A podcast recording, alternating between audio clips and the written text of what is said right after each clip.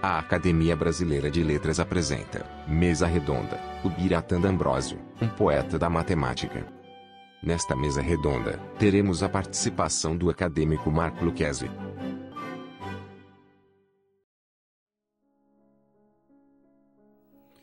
Olá, amigos. Eu sou Marco Lucchesi, presidente da Academia Brasileira de Letras, e venho hoje falar do meu grande amigo, grande mestre, criador da etnomatemática, o professor Ubiratã D'Ambrosio, que faleceu em maio. Ubiratã foi uma figura definitivamente importante na atuação revisional da matemática na pedagogia, na perspectiva antropológica da matemática, no momento em que era importante proceder a uma nova instauração do que é a matemática no mundo contemporâneo e, ao mesmo tempo, todos os valores humanísticos, todos os valores culturais que se ligam de forma definitivamente comprometida com a própria matemática e a necessidade de compreender que um olhar para a história da matemática era também um olhar para a história das mentalidades.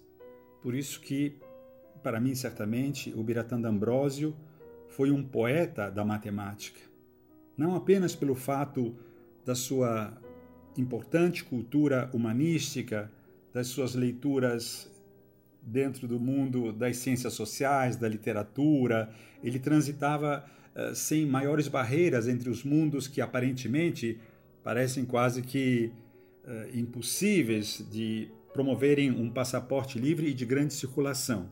Mas a, o poeta, a condição de poeta de Ubiratã D'Ambrosio era na própria reflexão de uma matemática que não era apenas uma relação de beleza e de estética, mas era um sopro criador que atravessava todo esse processo.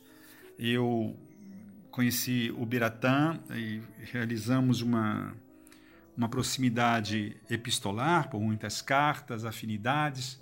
Nos encontramos pessoalmente, se muito, creio que uma apenas uma única vez, mas a nossa correspondência os nossos telefonemas, esses mais bissextos, diga-se de passagem, marcaram muito uh, a minha trajetória, mesmo porque eu uh, fui mordido uh, pelos fractais, aí sim por uma questão da beleza que os fractais inspiravam, de Mandelbrot, para o qual eu cheguei a escrever inclusive uma carta há muitos anos atrás, e depois conheci Solomon Marcos, o grande discípulo, eh, aluno do poeta e matemático Ion Barbo, que também, Solomon Marcos, eh, mantinha laços de amizade com o Biratã. Eu sinto uma grande saudade, declaro aqui uma grande eh, dívida impagável com o Biratã D'Ambrosio e passo a fazer uma pequena leitura de um texto recente. O Biratã D'Ambrosio, 1932-1921. A matemática perde um grande poeta, e quanto a mim, perco um mestre e um amigo. O Biratã D'Ambrosio fundou uma nova antropologia da matemática e uma forma inovadora de ensiná-la. Mestre de águas claras, Paulo Freire era seu irmão de liberdade e declarou que a paz era também função de número e proporção. A etnomatemática deve-lhe a sua origem, a forma de se aprofundar, a rede conceitual. Penso nas Memórias Híbridas, a última edição publicada por Ubiratã e organizada por Ana Maria Haddad. Penso nas suas Memórias Híbridas, uma espécie de ausência do narrador onisciente, inclinado à ficção de matéria rediviva e testemunho ao mesmo tempo. Várias formas de entrar e sair naquela obra, um tesouro de testemunhos e felizes redundâncias, como um discurso musical quando o mesmo episódio é revisitado com variações. Memórias que ostentam uma saudável dispersão, aparentes e jecta-membra.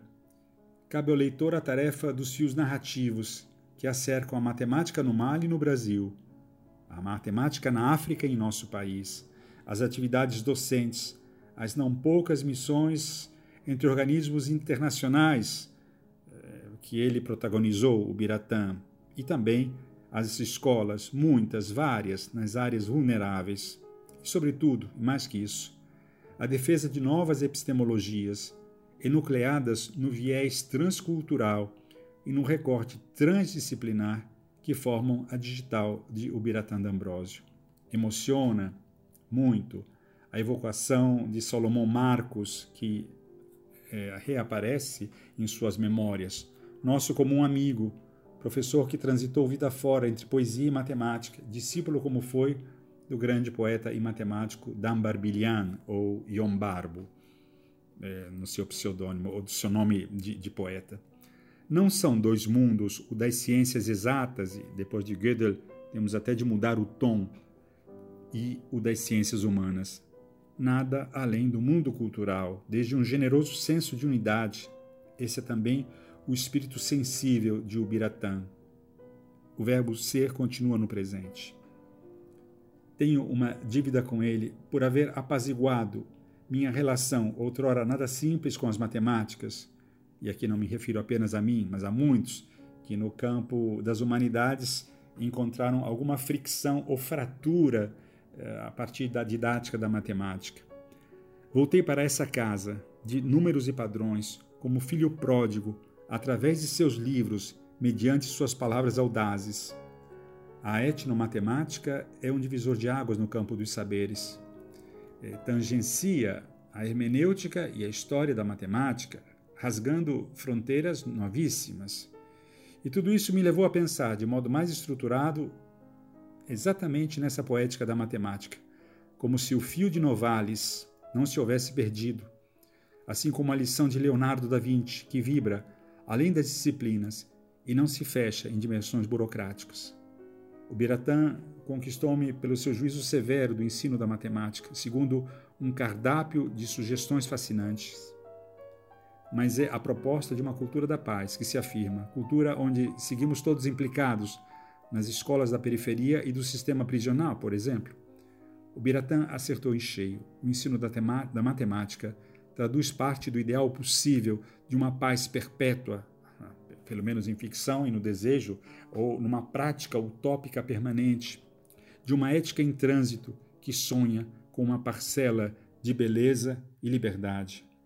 Aqui declaro e confesso mais uma vez o meu profundo afeto, a minha não pequena admiração pelo pensamento, pela presença, pelo compromisso ético do grande pensador e educador que foi, continuará sendo o Biratã D'Ambrosio.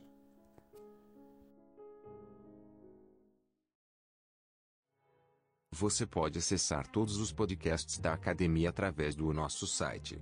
Acesse pelo link www.academia.org.br/podcast.